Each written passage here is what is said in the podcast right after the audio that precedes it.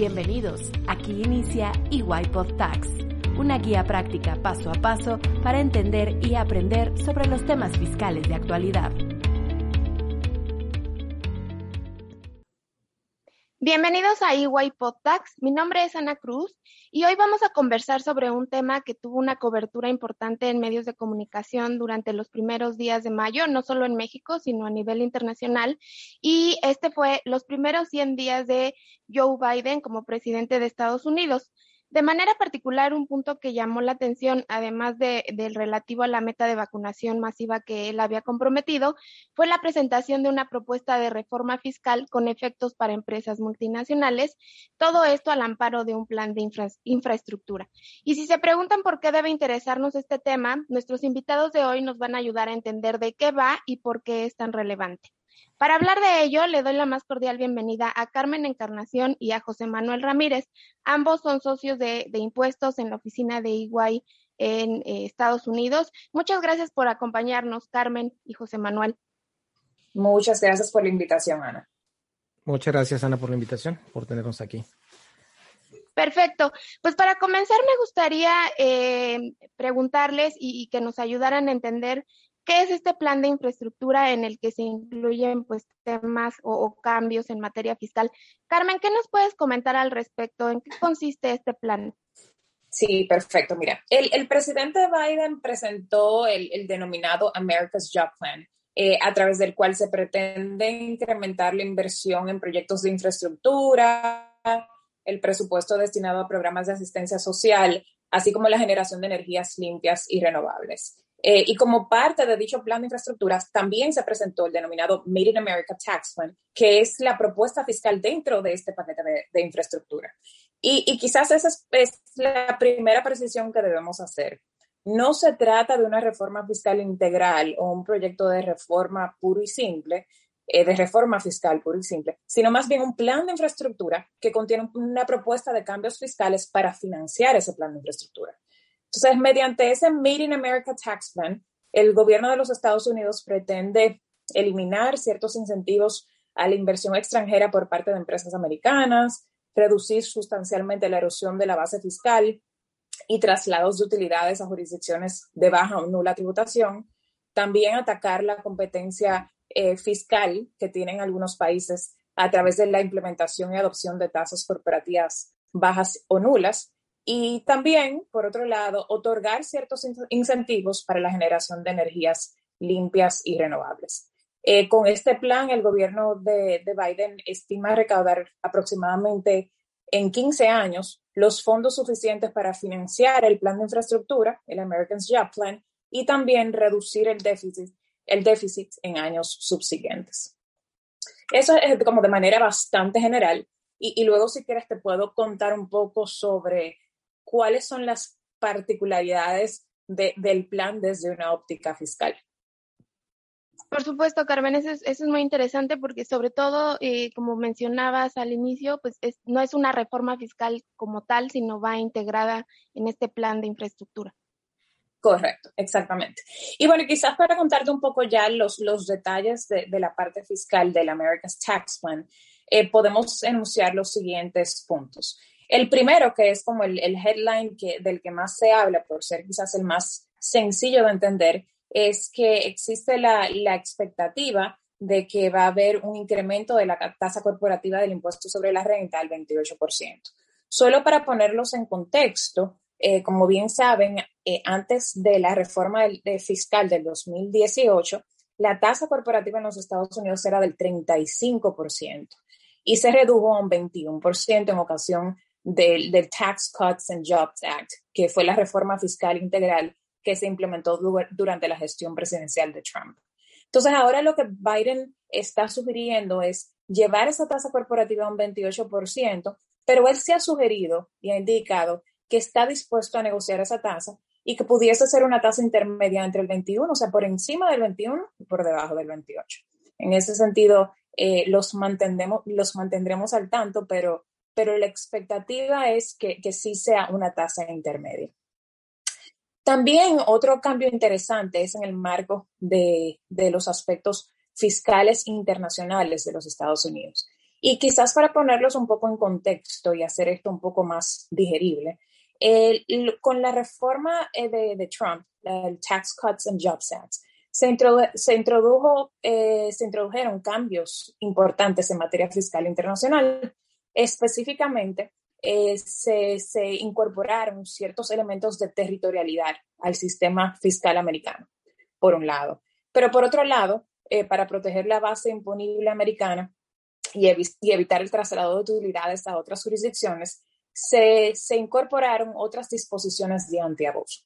Entonces, ¿qué hace la propuesta de Biden? Busca cambiar de manera sustancial el régimen fiscal internacional de los Estados Unidos. Por ejemplo, si una multinacional americana con subsidiaria en el extranjero tiene que acumular una parte del ingreso generado por las actividades que desempeña en el extranjero año por año, eh, básicamente esta acumulación actualmente bajo el régimen actual se graba a un 10.5%.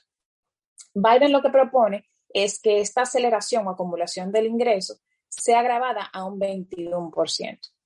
Además, bajo el régimen actual, no se acumula el 100% de las utilidades de la subsidiaria en el extranjero, sino que hay cierta, ciertas exenciones y se puede reconocer un 10% del retorno a los activos fijos a nivel de la subsidiaria del extranjero y esa utilidad se deja eh, en, la subsidiaria eh, extranjera y no tiene que acumularse año por año en los Estados Unidos.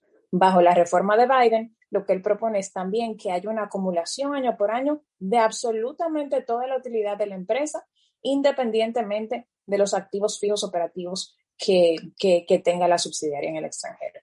Y esto, si lo aterrizamos, de manera muy sencilla. Eso lo que significa es que el sistema americano se volvería un sistema de renta mundial puro. Y yo creo que no existe un solo país actualmente que tenga un sistema de renta mundial puro. O sea que esto sí pudiese ser un tema bastante controvertido y entiendo que sobre todo las multinacionales americanas están presionando para que se revalúe eh, eh, estos posibles cambios en materia de, tributación fiscal internacional en los Estados Unidos. Otro punto interesante es que producto de la reforma de Trump, y bueno, le decimos reforma de Trump porque fue durante la gestión de Trump, eh, eh, se, también se, introdujo una disposición eh, que permitía a Estados Unidos ser básicamente una plataforma de exportación.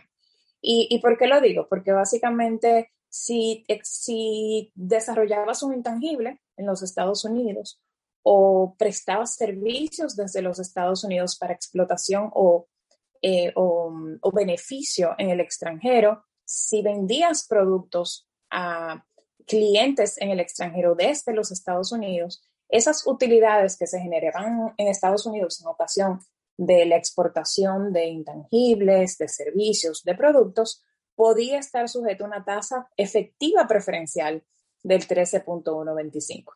Biden propone eliminar esto. Entonces, sí, definitivamente hay, hay muchos cambios en, el contexto de la política fiscal internacional que definitivamente son controvertidos, buscan obviamente recaudar eh, más eh, impuestos, pero además eh, mandan un mensaje bastante claro de que queremos proteger la base fiscal americana, pero más allá de eso, queremos que toda la actividad eh, comercial, de manufactura, de desarrollo de research and development y demás, tenga lugar en los Estados Unidos. Sin duda, Carmen, pues un cambio eh, radical y un cambio de, paradigmas en, materia fiscal, ¿no?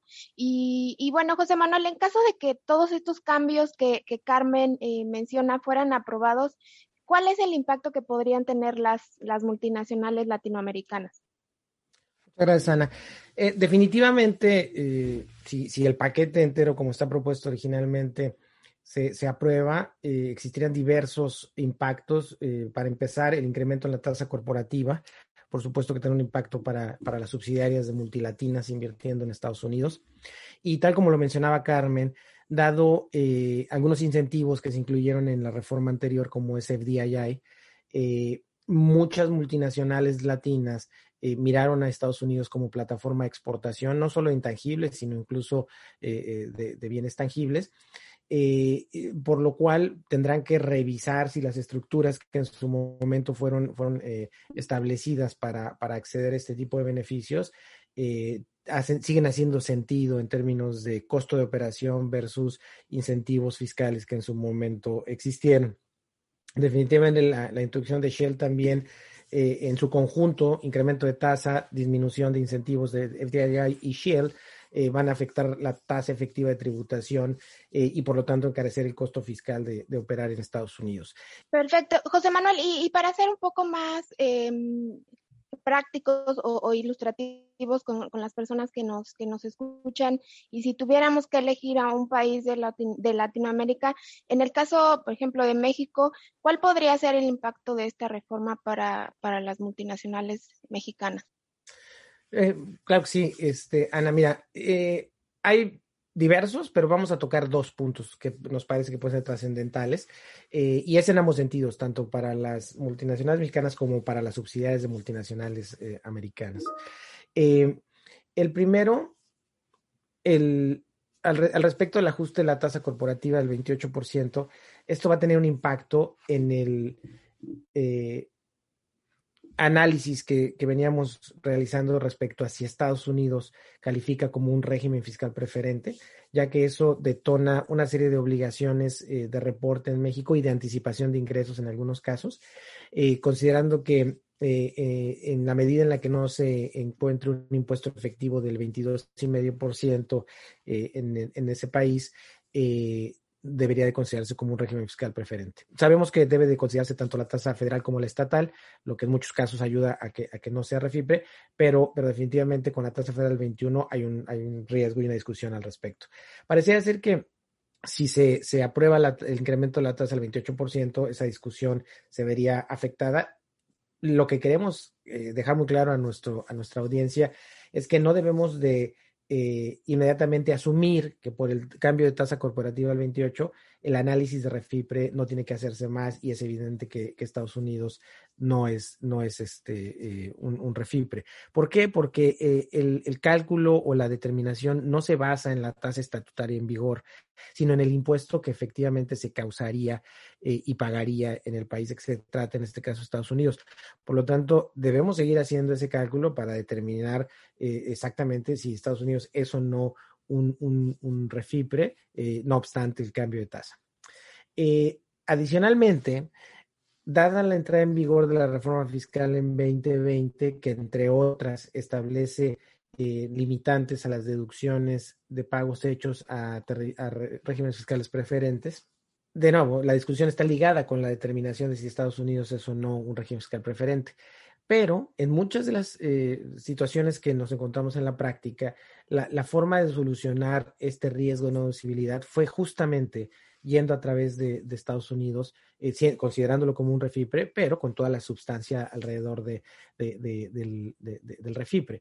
Eh, si, si ahora, por virtud del incremento de la tasa, ya no es un refipre, entonces debemos de revisar las estructuras que se, pues, establecieron el año pasado, dado que eh, la regla de trazabilidad de pagos que Estados Unidos haga a otras partes relacionadas que a su vez puedan estar consideradas como sujetas a un régimen fiscal preferente, eh, deberían de, deberíamos de trazarlas y poder identificar en qué porcentaje se llegan esas entidades, porque entonces puede haber un riesgo nuevamente de que parte o, el total del pago hecho desde México sea no deducible.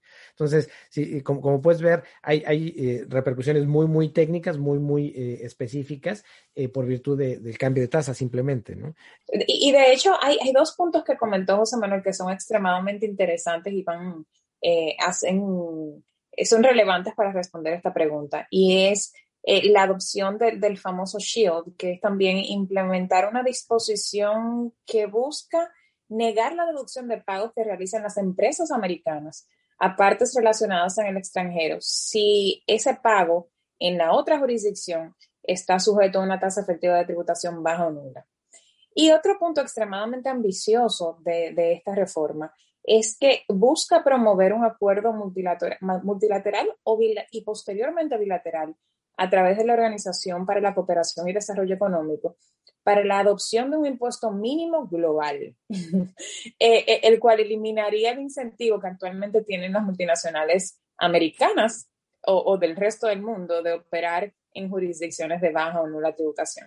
Entonces, como ven, el, concepto ya no es solo un tema de, ley doméstica, sino que la gestión de Biden, la administración de Biden, tiene la expectativa que esto trascienda a, la política fiscal internacional eh, de, manera mucho más macro.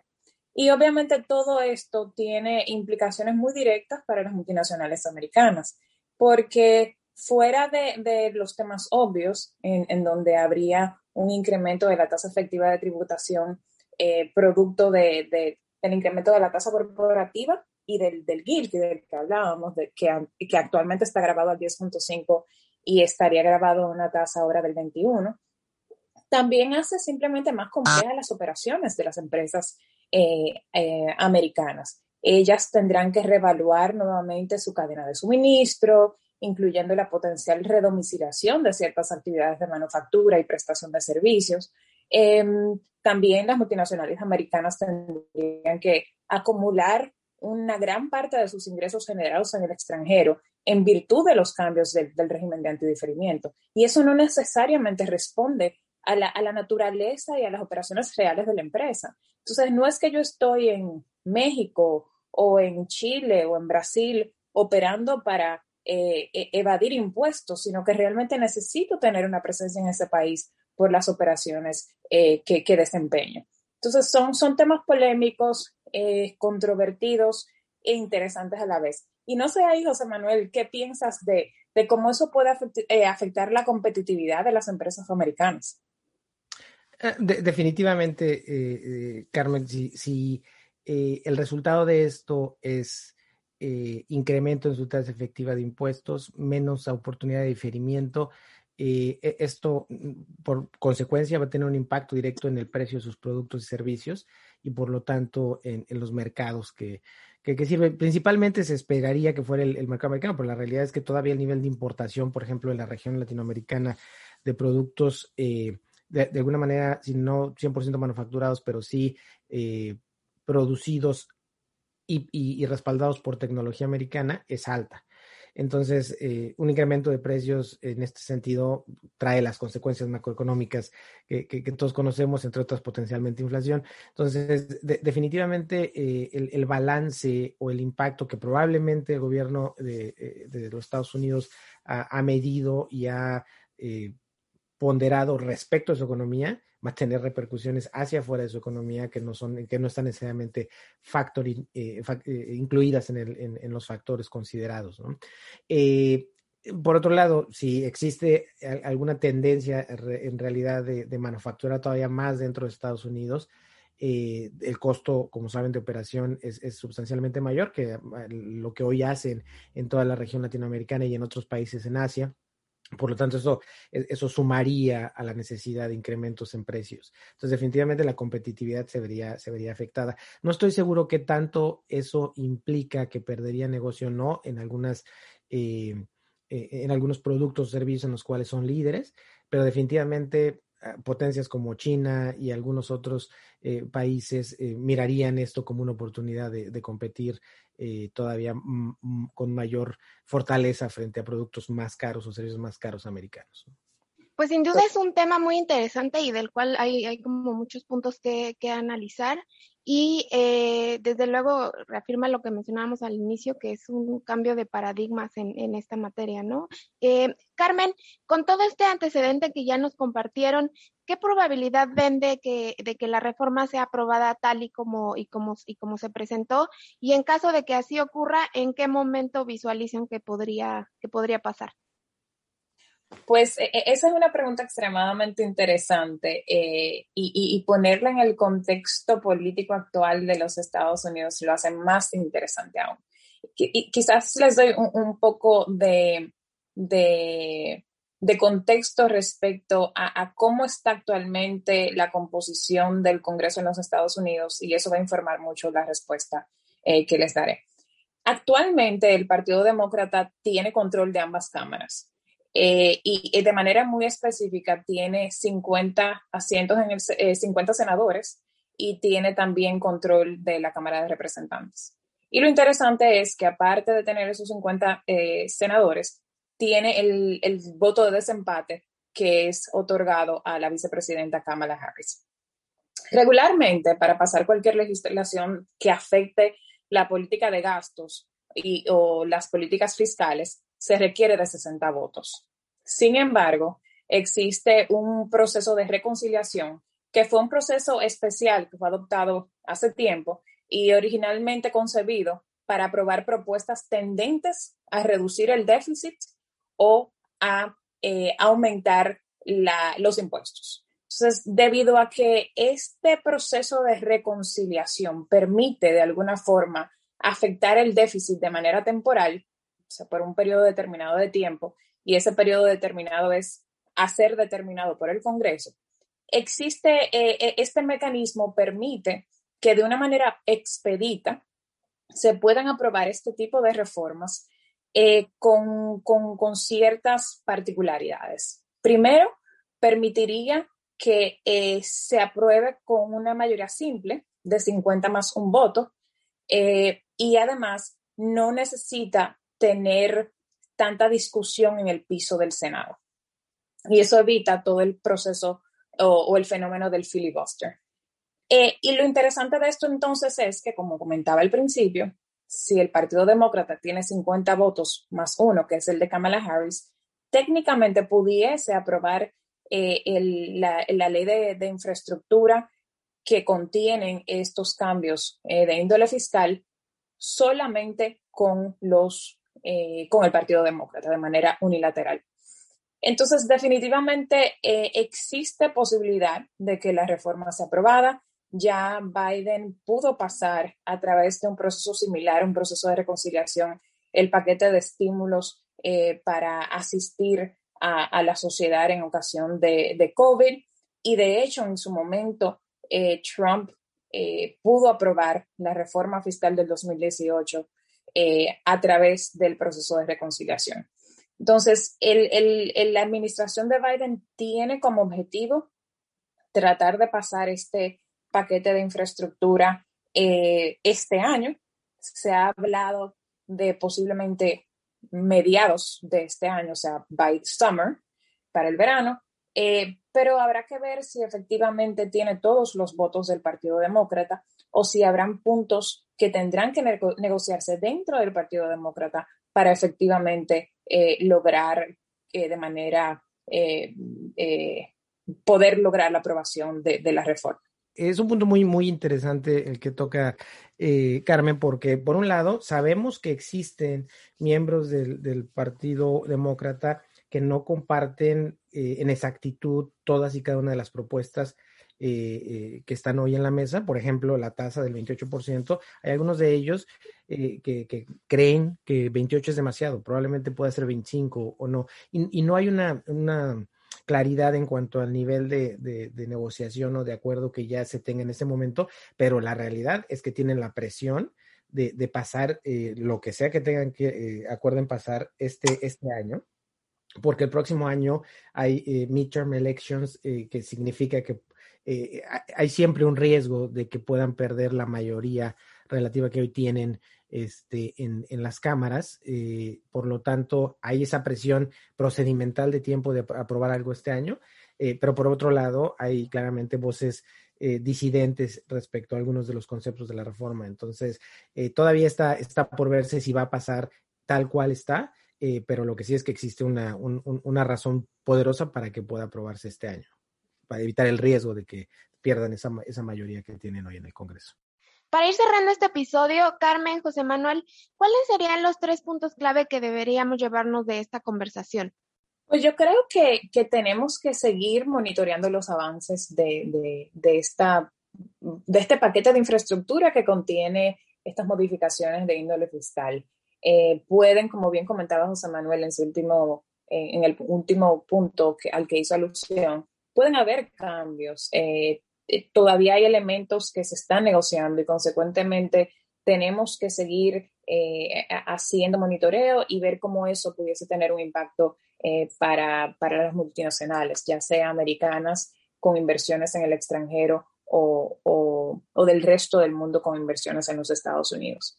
E, el otro punto importante es, hay que modelar los impactos de la reforma, hay que, hay que estimar y entender desde una óptica cuantitativa el impacto de manera global eh, que pudiese tener esta reforma para sobre esa base tener elementos de reaccionar a tiempo eh, en caso de que efectivamente la reforma eh, sea aprobada. Y, de cara a ese comentario anterior, evaluar alternativas de estructuración, o sea, el famoso non-regrets planning del que se habló mucho durante la reforma del 2018 es algo que tenemos que tener en la mente, pensar en, alternativas eh, para poder eficientizar la, carga tributaria siempre en el marco de, lo, legal. Eh, y, obviamente considerando que, hay necesidades de operar, eh, que, que, el es solo un elemento a la hora de decidir cómo voy a desarrollar o a desempeñar mis actividades del curso ordinario del negocio eh, tanto en Estados Unidos como el resto del mundo. Yo solamente adicionaría, eh, aun y cuando la tasa del impuesto sobre la renta pudiera haberse incrementado al 28%, por favor no consideren que eso soluciona o descalifica a Estados Unidos para ser considerado como un régimen fiscal preferente. Y por otro lado, reforzando la, la, sugerencia de Carmen, definitivamente todas aquellas multinacionales latinoamericanas que hayan establecido plataformas de exportación en, Estados Unidos tienen que estar revisando ya eh, y, modelando y además estableciendo planes alternativos en caso de que sea necesario eh, reestructurar o, incluso eh, desmantelar ese tipo de operaciones. Entonces, es, momento de estar vigilantes, pero no, no necesariamente como, como dicen, esperar y mirar y esperar a ver qué sucede, sino ir tomando las, las precauciones necesarias para tener eh, información suficiente y estratégica para tomar decisiones relativamente rápido si esto, si esto se aprueba este año. No me resta más que agradecerles el habernos acompañado y a quienes nos escuchan los invitamos a estar pendientes de nuestro siguiente episodio porque tenemos temas muy interesantes en la agenda. No olviden recomendarnos y darle seguir a EY Podcasts en Spotify. Hasta la próxima. Si necesitas más información al respecto, escríbenos a markets.tax.mx.iguay.com.